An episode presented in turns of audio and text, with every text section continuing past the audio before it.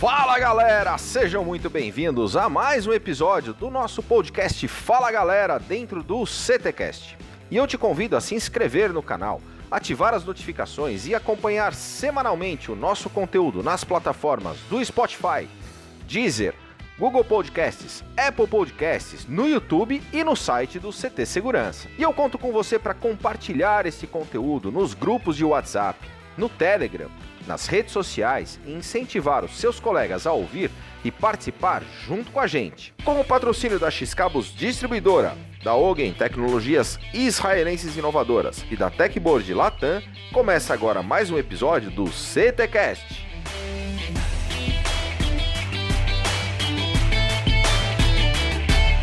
Eu sou o Kleber Reis e participam comigo neste episódio mestre sem cerimônias Christian Visval. Fala galera! El professor Silvano Barbosa. Fala galera! El mentor Adalberto Benhaja. Fala galera! E o nosso convidado especial deste episódio, Gustavo Gasman, está conosco. Oi, oi, oi galera, tudo bem? Gustavo Gasman é diretor da HID para América Latina e Caribe, com uma carreira de mais de 15 anos na companhia, onde ocupou diversos cargos locais e globais. É graduado em Comércio Internacional, UCES em Buenos Aires e MBA Executivo na Brazilian Business School em São Paulo. Colabora há mais de 10 anos na ALAS, a Associação Latino-Americana de Segurança, organização sem fins lucrativos, tendo ocupado, dentre outros, o cargo de presidente da comissão executiva no período 2013 a 2015.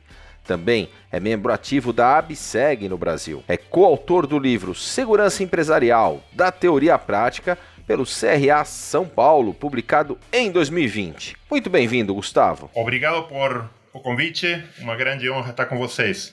E o nosso tema de hoje será liderança com as novas gerações.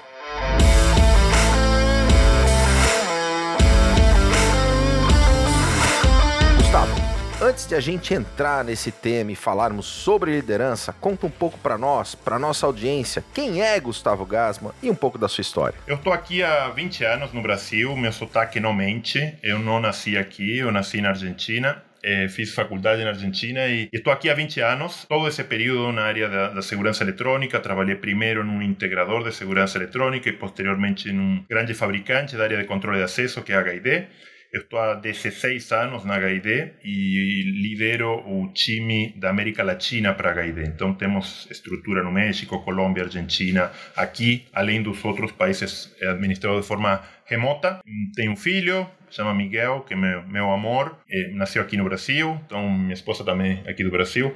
E estou muito feliz, muito feliz de estar aqui. Encontrei realmente meu, meu lugar no mundo, que é esse fantástico país, e um, o lugar também eh, na minha vocação, que eu não conhecia, mas chegando aqui descobri que é a área da segurança, especialmente na área de segurança eletrônica, e isso que eu gostaria de, conversar um pouquinho, de minha paixão por, por essa descoberta aqui no Brasil. Excelente, Gustavo. E dentro desse nosso segmento né, de segurança eletrônica, a gente traz com muita força a questão da liderança e o histórico da liderança, inclusive da escola militar. Eu queria que você falasse um pouquinho como é que você enxerga e como é que você hoje conduz os seus times, a importância de a gente estar tá também evoluindo nessa questão da liderança com as novas gerações. Obrigado. É, definitivamente, há uma influência muito grande na segurança em geral. É, tem um porquê e tem um muito bom porquê que tem a ver com a parte militar, a parte de polícia federal, polícia militar e demais. Então existe realmente uma uma liderança hierárquica dentro das, das, organizações. É realmente muito interessante isso, mas ao mesmo tempo o rol do líder é também se adaptar ao que está vindo. Não? Então, assim, hoje, por exemplo, essa liderança que você colocou aqui ainda está muito presente e é muito positiva em algumas circunstâncias. Em circunstâncias de novas ideias, novas gerações, se faz um pouquinho mais desafiador. Então está no rol do líder poder balancear essa, esse conhecimento, com quem que a gente está falando e definitivamente que, que a liderança eh, se faz através de um trabalho de longo prazo e também é uma habilidade. Então, sempre digo, a gente precisa aprender a liderar. E se a gente aprendeu a liderar 20 anos atrás e não fez mais nada, a gente está liderando de uma forma errada. Então, assim, eh, eu entendo que a liderança é uma habilidade, a gente tem que entender, não simplesmente reclamar das novas gerações, aquelas que por aí não se adaptam tão bem a lideranças um pouco mais antigas. A gente precisa entender, o problema não são eles, o problema somos nós que não nos adaptamos. Essa é uma opinião e, logicamente, pode ser muito polêmica. E, além de uma opinião, um grande desafio, né? Porque a questão cultural, é entender gerações, entender até o modelo online. Eu lembro que, assim, há uns 3, 4 anos atrás, em uma reunião, às vezes você estava com o celular na mesa, vendo alguma informação, cara, isso é completamente falta de respeito.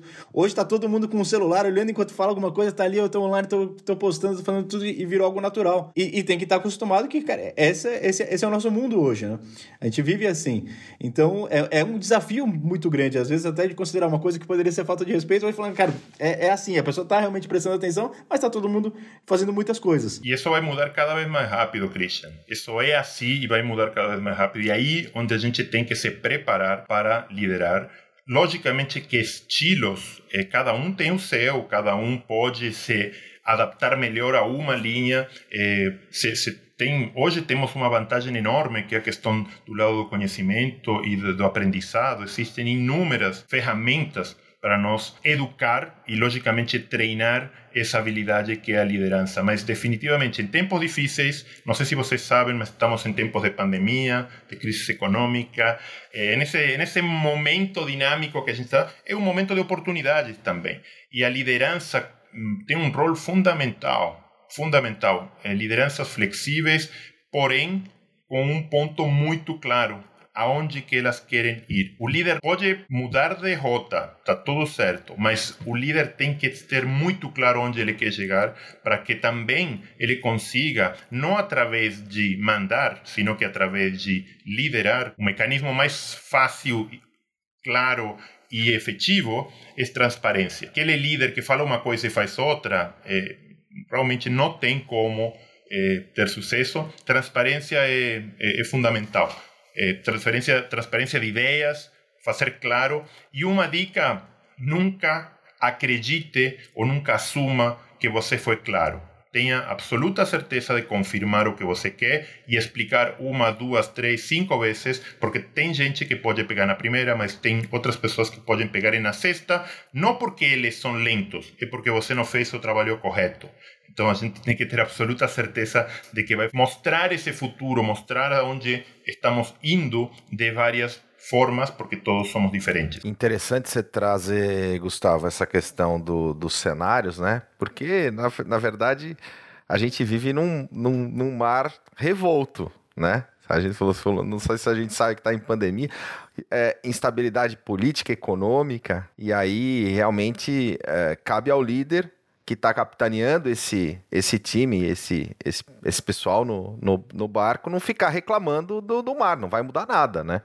Você tem que tomar as rédeas, assumir o protagonismo e fazer o que tem que ser feito nesse novo cenário, para que você possa atingir o, o, objetivo. E dentro desse mar revolto, eu queria entender e dentro dessa evolução também, como é que você tem enxergado a evolução do, dos processos de criação desse time, né? Então a gente está falando em recrutamento e seleção. A digitalização, ela de alguma forma acelera esse processo de você poder ter colaboradores sendo recrutados de uma forma um pouco diferente do que fazíamos até então? Completamente, esse é um grande ponto. Esse ano e pouco já tem sido muito aprendizado para mim, eu acredito para muitas pessoas também. Eu, por ter a idade que eu tenho, não sou tão velho, mas não sou tão novo, eh, completei 48 anos agora, eu sempre fui da escola de que ah, antes de contratar, olho no olho, precisa ter uma entrevista, muitas vezes eram telefônicas, mas no final, com os finalistas, olho no olho, viajei muito para México, para Colômbia, para contratar pessoas, quando não pode, a gente descobre que é possível. Então, nós contratamos na HID, no último ano, três pessoas que eu até hoje não vi nunca num rosto. Ah, tudo bem, eu vi por Zoom, vi por Teams, eh, e funciona, claro que funciona. Eu acredito que um dos principais pontos é que eh, também nos obriga a confiar um pouco mais no processo e confiar menos em aquela habilidade que a gente fala, aquele sentimento, ah, eu não gostei muito, não sei o quê. Então, assim, o procedimento é fundamental. Pessoas que têm, têm se preparado mm, sin duda estoy hablando de personas eh, que son o líderes que yo contraté o personas que a tener gente a cargo también. Entonces, histórico es muy importante para ese posicionamiento de carrera. Sin duda, aquel check-up de ligar, ligar para antiguos para referências, para antigos colaboradores. Você tem realmente que fazer esse processo, não dar por entendido de que o que está escrito no currículo é correto. Coisa parece simples, mas tem que ser feita. E uma coisa que é muito importante é você procurar a diversidade. A diversidade na contratação não é uma coisa por acaso. Se nós estamos em uma empresa que é altamente composta por homens, altamente composta por homens brancos, altamente eh, por homens brancos eh, vindos do exército, forças militares e demais, a gente vai ter um, um, resultado muito parecido. E os grupos precisam de diversidade não por, por uma questão de eh, moda, é para performar melhor. Então, por exemplo, eu faço questão de procurar mulheres, às vezes. Ah, mas você está discriminando. Não, não estou, porque hoje tenho mais homens que mulheres. Eu contrataria só mulheres, talvez sim, mas às vezes é, é muito importante. E eu tenho o grande resultado detrás disso. Da equipe de vendas da toda a América Latina, no no top 5 tenho duas mulheres performando perfeito, sim? Então assim é muito importante você buscar esse balanço e é proativo, não, não é reativo, certo? E a questão do processo que eu colocava, você também tem que pe pedir para serem entrevistadas as pessoas por diferentes áreas também. Estamos procurando algum gestor de vendas. Ele não vai trabalhar somente com vendedores, ele não vai trabalhar só com cliente, ele vai ter que lidar com as áreas de finanças, quando um cliente não paga, vai ter que lidar com a área de operações, quando as coisas se complicam e vamos ter que entregar de forma parcial, não podemos entregar. Então, é muito importante se você está eh, gerenciando uma equipe grande e está contratando alguém, que essas entrevistas sejam feitas por diferentes pessoas e, sem dúvida, a eleição final tem que ser o melhor candidato, não importa nada, tem que ser o melhor candidato. Mas você, por isso que na seleção, na procura, você tem que ser muito proativo no que você quer. Porque se você deixa, o sistema vai deixar sempre que as pessoas sejam as mesmas e com os resultados esperados. Se você está realmente acomodado e está tudo perfeito para você, não tem nenhum problema. Mas eu trabalho numa empresa americana que para eh, mercados emergentes, como é América Latina, sempre estamos procurando mais de 20% de crescimento. Mais de 20% de crescimento com pandemia não é simples. 20% de crescimento em dólar, não em reais. Certo? Então, assim, o, o quando a vara está tão alta, você precisa fazer coisas diferentes. Se você faz a coisa igual, o resultado vai ser muito parecido ao mercado. Outra dica, eu parei de falar durante os primeiros três meses, a gente em toda reunião falava ah, como está a situação da pandemia aqui, blá, blá, blá. A gente não fala mais da pandemia.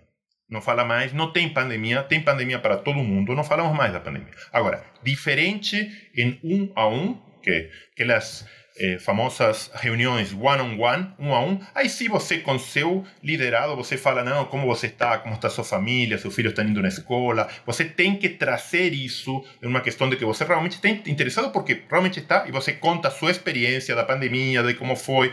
Isso é, é super sólido e super importante. Agora, uma reunião de 20 pessoas falando de negócios e gastar metade do tempo falando da pandemia, não tem sentido zero sentido. Todo mundo tem pandemia, todo mundo tem é, impacto. É, então, essa foi uma coisa que a gente descobriu talvez no quarto mês de pandemia o ano passado, por setembro. E sabe o que aconteceu? Pode ser coincidência ou não, mas os números começaram a melhorar. Gustavo, uma coisa que a gente visualiza bastante no nosso segmento, né, que é, às vezes você tem os mesmos profissionais que ficam rodando entre diversas empresas, ok? E a gente às vezes tem uma dificuldade de trazer pessoas de fora do segmento, ou e pessoas que estão dentro do segmento que não olham o trabalho a longo prazo. E isso é uma dificuldade para os líderes, né? Para você formar, manter os seus times e tudo mais. Gustavo é um cara que, pô, desde que eu estou no segmento de segurança, eu escuto ele, está na HID e aí constrói toda essa história e trajetória.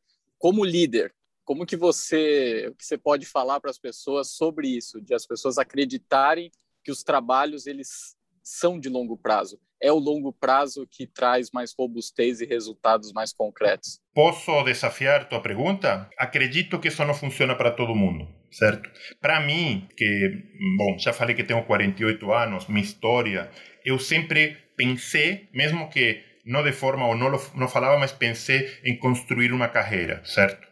É, há outras gerações, outras pessoas que não pensam dessa forma. Então, assim, a gente querer mudar o outro é muito complicado, muito, muito complicado. Acredito que como líderes nós temos que procurar influenciar, não é mudar a pessoa, porque não dá para mudar, mas influenciar essa pessoa para que veja esse caminho. E muitas delas, sem dúvidas, vão ver exemplos e vão seguir esse caminho. Mas o ponto aqui muito, muito importante, eu acredito que tem muitas pessoas que eu conheço que estão desde a vida toda na área de segurança e vão pipocando de um lugar para o outro. Eu me aproximaria a e falaria, você tá, tem certeza que, que esse é o que você quer?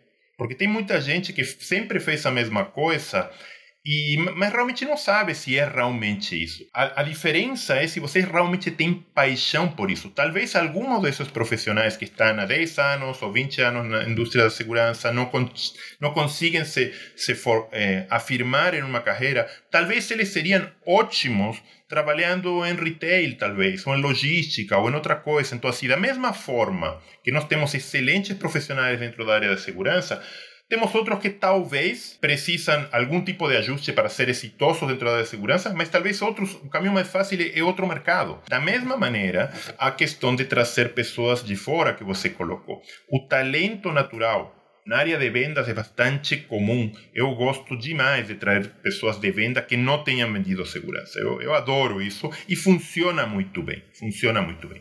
E, e é uma forma que você capta. Eh, vocês conhecem esteve aqui no CT. Lilia Martins trabalha na minha equipe, é fabulosa, é fantástica, uma top performance. Era caixa de supermercado, certo? Então, assim, eh, não fui eu que descobriu, que descobriu foi, foi, outra pessoa antes, mas assim, eu, é fantástica. Então, assim, esse ponto, eh, Adalberto, eu acredito que não funciona para todo mundo. E a gente está se aproximando eh, nas gerações mais novas agora de que eles ainda não enxergam a questão de necessidade de carreira. E não está em Gustavo ou em Christian mudar isso. Está em eles. A, a melhor forma de tentar influenciar ele através do que não do que a gente fala, sino do que a gente faz, certo? E mostrar quem tem mais resultados e demais, mas acho que é uma, uma travessia de cada um. Pegando na liderança, quando você tem um time, um ponto que julgo importante querer ouvir, como que você entende que melhor funciona, é a questão do feedback né, das partes, tanto o líder para o liderado, liderado para o líder. Às vezes a gente vê empresas que nem, não tem e aí fica é, se criando frequentemente problemas na mente das pessoas, né? Que às vezes nem existiriam, nem existiam, mas pela falta de ter essa troca de informação. Como que você vê essa questão do feedback? Ele precisa ter, se sim, é, precisa ser de uma forma estruturada, onde um saiba a hora que eu vou poder chegar e falar com o meu é, liderado sobre uma coisa mais macro. Como que você vê isso na formação e manutenção de um time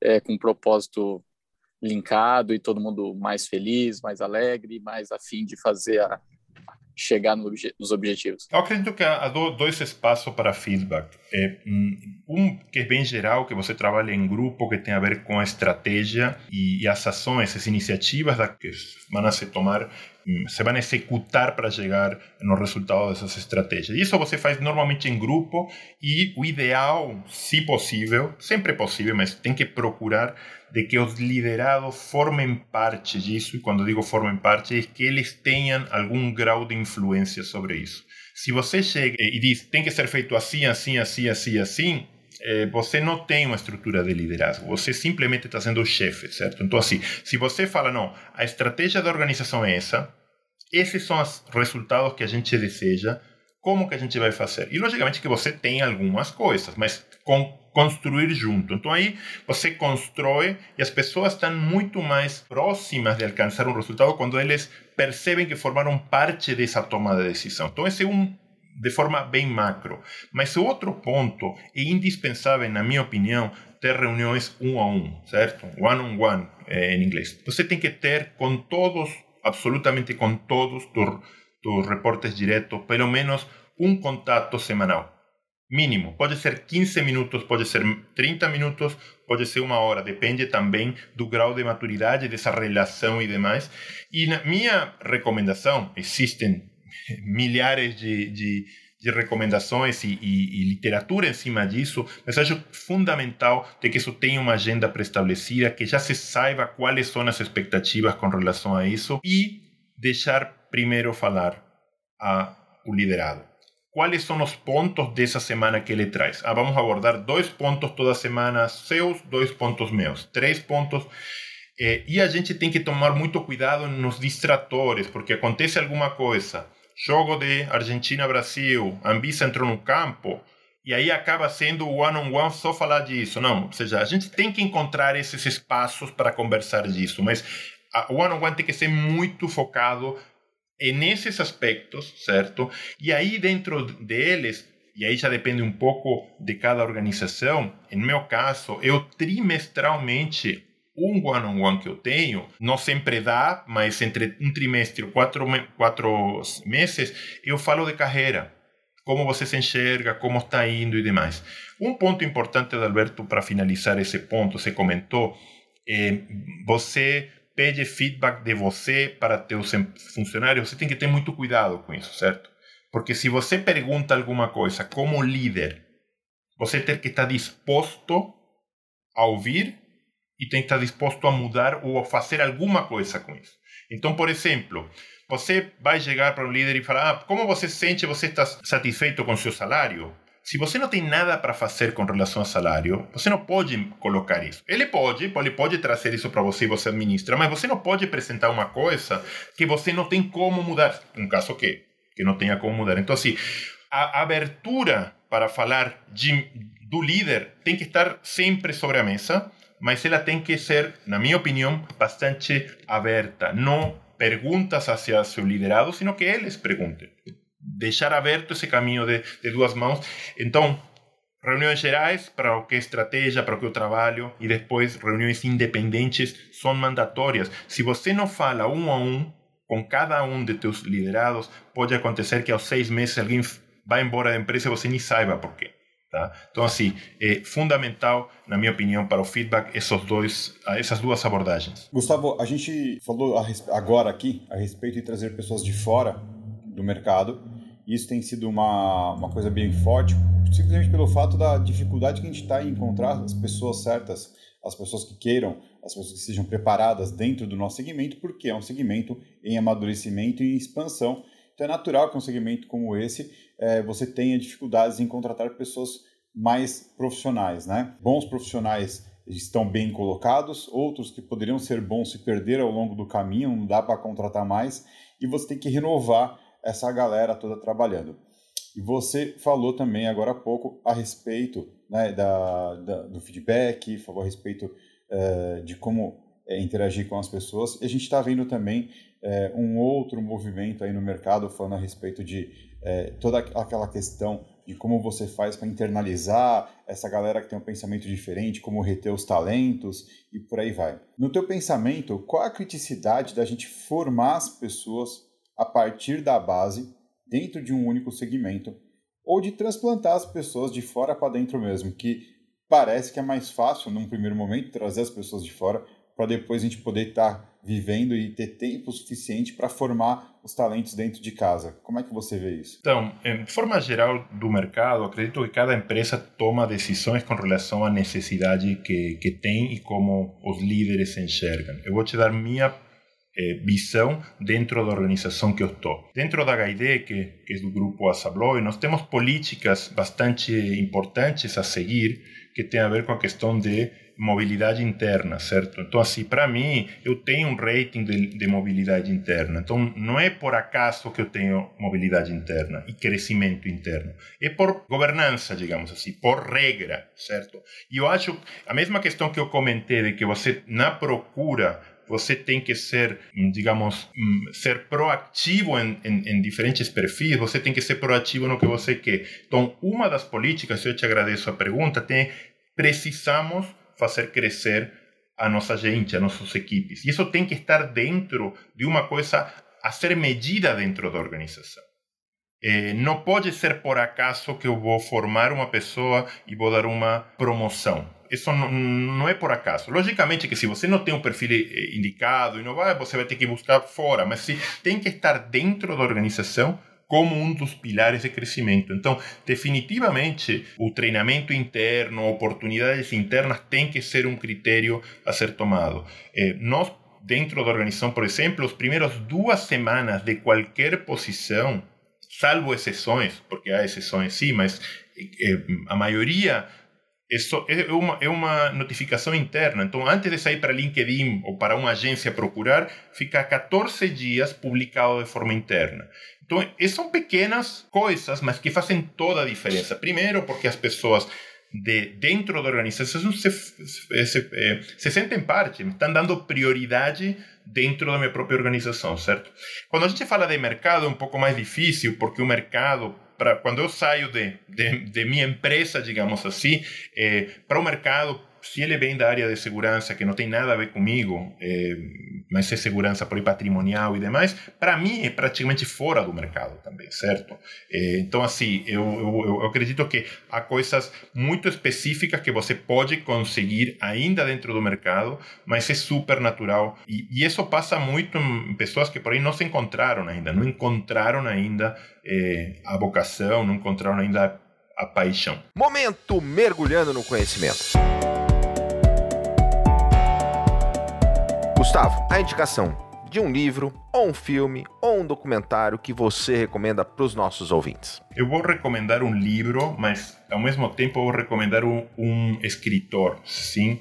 Então, o, o livro em português se chama Líderes se servem por último. Em inglês é Leaders Eat Last. É, e é de Simon Sinek. Um, e essa é minha indicação. Esse livro é uma indicação para o assunto que estamos tocando hoje de liderança, mas é, para quem se sente mais à vontade com outras, outras mídias que não são livros, procure por Simon Sinek. Tem, tem muita, muita, muita informação na internet, vídeos e demais. Na minha opinião, é o, a pessoa que eu mais respeito na área de liderança. Momento Passo do Gigante.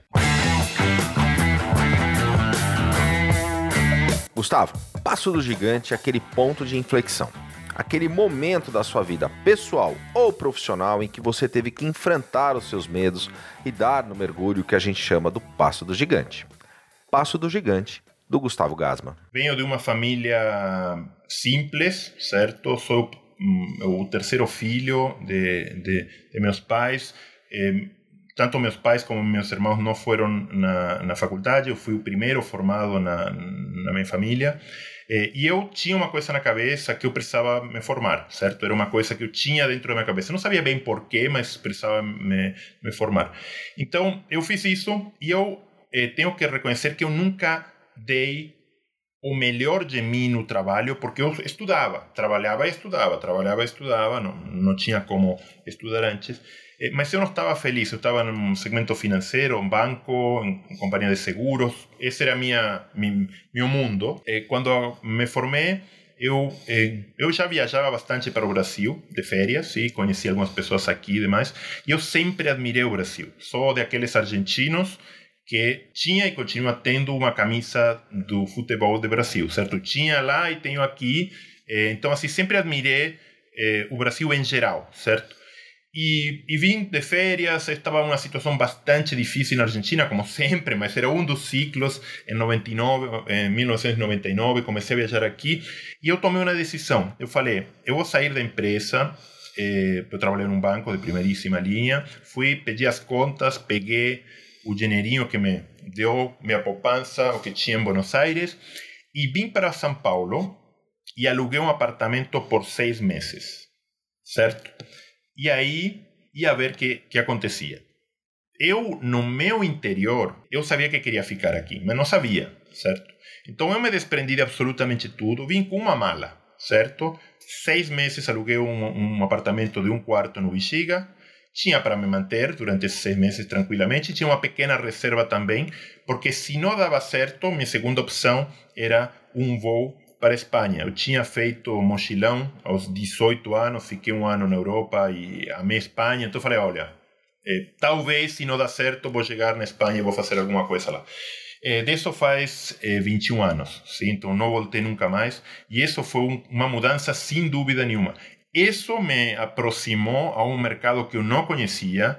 Eu sabia, como trabalhei em banco, como comentei, que tinha guardinha na porta do banco, tinha caminhão blindado que levava o dinheiro do banco, mas eu não sabia o que era segurança eletrônica. Alguém me deu uma oportunidade, eh, que agradeço muito, o Gerson, eh, da Protexis, e comecei. Comecei, comecei, depois aí por isso a gente conheceu diferentes fabricantes e chamei a atenção de uma, de uma pessoa, um grande mentor, Humberto de la Vega, que me convidou a entrar na HID, somos grandes amigos até hoje, e esse foi meu passo que foi muito grande para mim, mas é, eu acredito que tudo isso deixa é, uma, uma mensagem. Se você não está feliz, tem que fazer alguma coisa. E eu não estava feliz, eu, eu não me sentia bem, certo? Então tem que procurar. E não foi, eu comentei isso em dois minutos agora, parece que foi fácil, mas não, foi bem complexo. E teve muitos momentos em que eu falei, eu, por que que fiz essa merda? Eu tinha um trabalho. Muito passou por isso. Eu fiz um monte de, de coisa até encaminhar minha, minha carreira. Mas definitivamente se esvaziar, dar esse passo, eh, foi muito importante para mim, para minha carreira e para minha pessoa também. Eu conheci aqui minha esposa, tenho um filho, fiz amizades, eu estou aqui e sou mais um, mais um brasileiro com sotaque.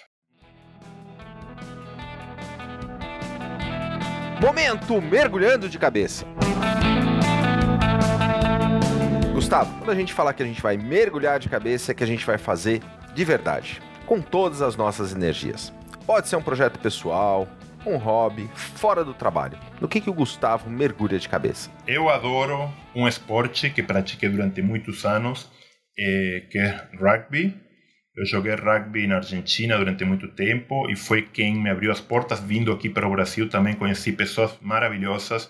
No início, eh, joguei aqui também um, no clube, aqui é chamado de clube inglês, mas é o São Paulo Athletic Club, que não é o do futebol, é o outro mais antigo e mais tradicional, SPAC. Então, eh, rugby para mim é uma. É, sempre foi uma fortaleza de pequeno, adoro esse esporte. E eu decidi já há algum tempo eh, não ser tão ativo nele, eu me cobro às vezes disso, mas eu estou seguindo mais através de de, de la, da televisão e, logicamente, mantendo a amizade. Tenho amizades que foram feitas no rugby que não, não acabaram mais. Eu, eu gosto muito do esporte, ele me ensinou eh, e, e, acredito que o componente de liderança é fundamental, especialmente a questão de, de, de equipes, sim? por ser um, um, um, um, esporte coletivo e demais. Eu não sou dos que acredito que ah, minha paixão fala, não, é o melhor esporte do mundo, que melhores valores dá. Não, eu, eu não vou nesse sentido. Eu digo, para mim, funcionou muito bem, como para alguém, jiu-jitsu pode ser. Não, eu não, não quero competir, mas definitivamente eh, o rugby foi muito, muito importante. E tem outro que eu gosto bastante também e que tem a ver com a Fórmula 1. Eu gosto de velocidade, sempre fui eh, torcedor e sempre gostei. Nunca, nunca tive muita habilidade. É, quando fui no karting aí, mas nunca tive muita habilidade, então é, esse eu vejo pela telinha. Então essas são minhas duas coisas que eu realmente gosto. Logicamente que andar de bicicleta com meu filho, brincar com ele, são coisas que definitivamente me, me, me chamam muito atenção. Mas quando eu me, me isolo, se você fala, não, vamos conversar, tomar umas cervejas e ver um, um jogo de rugby, disfruto muito mais disso do que qualquer outra coisa. Gustavo, é, você citou no, no Mergulhando no Conhecimento o livro do, do, do Simon, Simon Sinek, né? E, e, ele fala umas coisas muito interessantes realmente da parte da liderança, a questão do propósito, você descobrir o seu porquê para você ter o seu propósito. E um dos desafios do líder, assim, você, você entende qual é o seu porquê, você entende qual é o porquê da empresa, por que ela faz o que ela faz para ter o sucesso e para entregar um trabalho, especialmente no nosso setor, que é o setor de segurança, que você fala, puxa, a gente está levando coisas do bem. Então tem um porquê muito. É, o valor do nosso porquê é muito grande, né? Agora, no modelo liderança, como passar esse porquê para os liderados? A receita mágica, certo? Porque isso não é todos, todas as pessoas vão receber da mesma forma. Então, seu olho, olhar atento vai poder definir. Eu acredito que uma das coisas mais transparentes que existem de qualquer pessoa é a paixão. Se você está apaixonado por alguma coisa, é muito fácil passar paixão.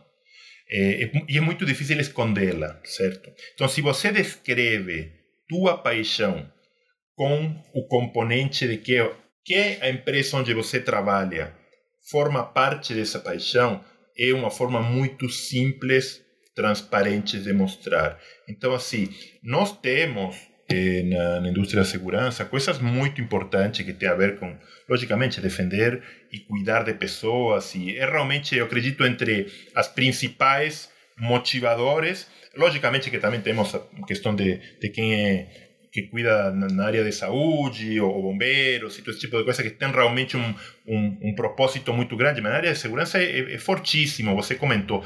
Mas, por exemplo, eu tenho paixão pelo que eu faço, e eu estou dentro de uma empresa que cuida de pessoas e que cuida de uma coisa muito importante que é a identidade. Eu não quero que ninguém fique se fingindo que sou eu certo? E isso se explica de várias maneiras, certo? Então, assim, a importância da segurança, certo? Para da forma que nós fazemos e que ninguém tome nosso lugar, certo? Então, assim, para mim é bastante simples, é, mas é basicamente sendo muito transparente. Eu tenho uma paixão enorme pelo que eu faço e tenho uma paixão enorme pela empresa onde eu estou. Se essas duas coisas é, estão, é muito simples. Agora, se você está numa empresa que você não gosta, se você está numa empresa que atrasa salário e não te fala por quê, se você está numa empresa que está com problemas e esconde de você, é muito difícil fazer isso. É, é, é, muito complexo fazer isso. Então, assim, eu acho que cada pessoa vai. Não, não vai a gente não vai poder contagiar a paixão que, que a gente tem, mas definitivamente vai as pessoas vão entender o porquê. E eu acredito que propósito é o principal, o que te faz sentir bem. Estar ajuda, ajudando os demais? Pode ser, talvez sim, talvez não. Na parte de segurança, eu quando entrei na área de vendas, por exemplo, eu entrei na área de vendas na parte de seguros, seguros de vida e de previdência. E foi ótimo para mim, eu vendi, eu aprendi a vender, mas foi com valores péssimos, péssimos. Os valores eram eh, mentir para as pessoas, eh, porque o líder era isso, não? Era tipo, não, não fala todos os custos que tem, ele depois vai ver, você vai ganhar comissão. Ou seja, eu entrei por um caminho horrível na parte de vendas. Hoje consigo falar isso. Mas naquele momento era era empurrar, sabe? Empurrar aquele produto que, ah, talvez precisa, talvez não. Eu, eu fico com muita pena, por exemplo, eu trabalhei em banco também, aquele gerente de banco que tem que te empurrar um seguro de vida, entendeu? Se ele é feliz, tudo bem, cada um é feliz como. Mas é péssimo quando você está empurrando alguma coisa. Agora, por outro lado, é bom, é melhor que um cliente teu no banco tenha seguro de vida do que não tenha, certo? Mas está hum, claro que não é o melhor produto, certo? Então, assim, eu acredito que mostrando tua paixão é a forma mais direta e transparente. Ô Gustavo, estamos chegando no finalzinho já do, do nosso episódio. Eu queria que você comentasse um pouco Uh, sobre uma coisa que falamos bastante na Semana da Inovação que tivemos lá no CT Segurança. A gente teve a oportunidade de falar com a Luiz Helena Trajano, inclusive ela toca nessa questão da diversidade que você comentou de uma forma bastante enfática.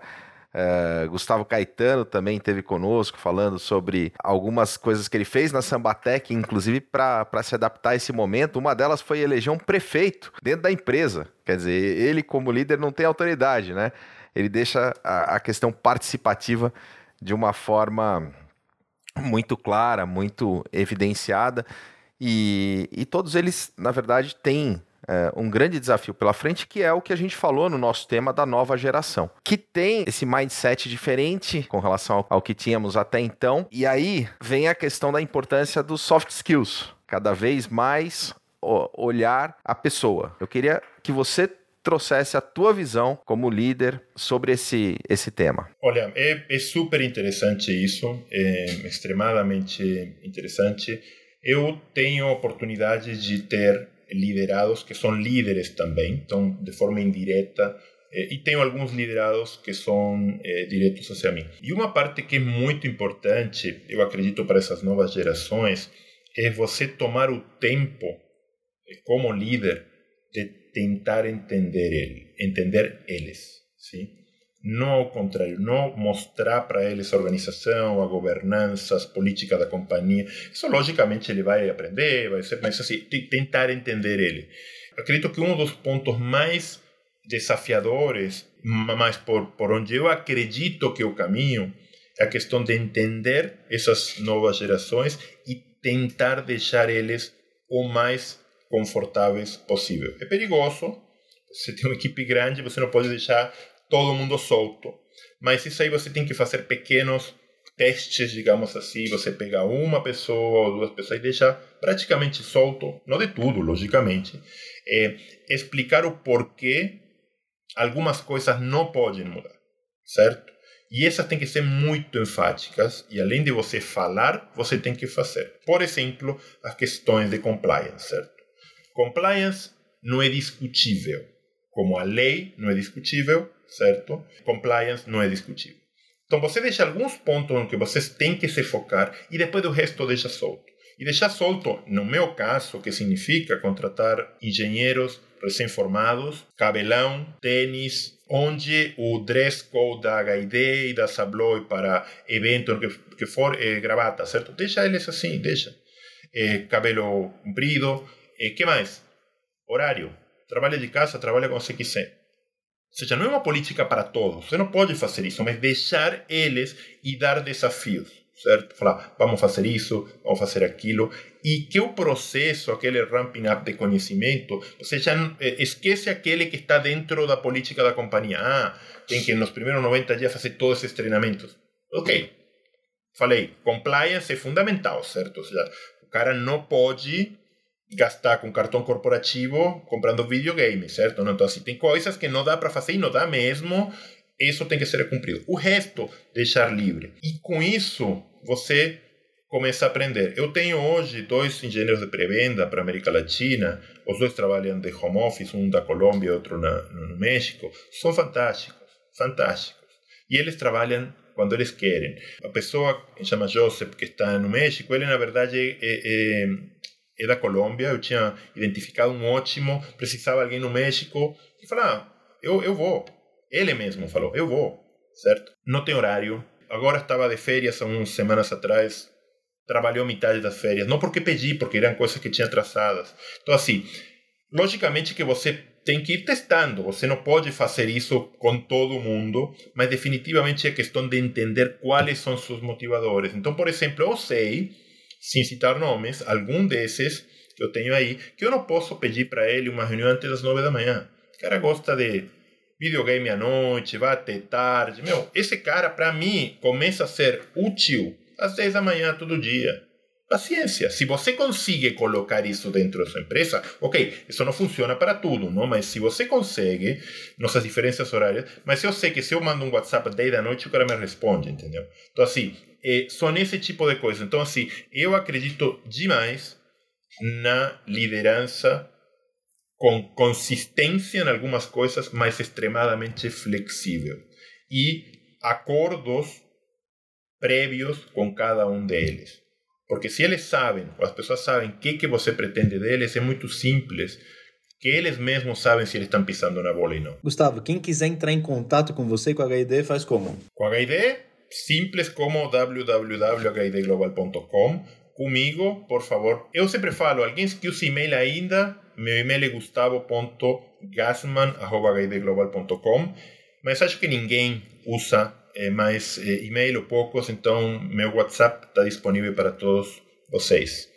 Meu número é aqui de São Paulo, 11 98201 0078 pode mandar WhatsApp, que se eu não respondo imediatamente, será nas próximas duas horas ou três máximo. Gustavo, super obrigado pela sua presença, pela sua participação aqui conosco no CTcast.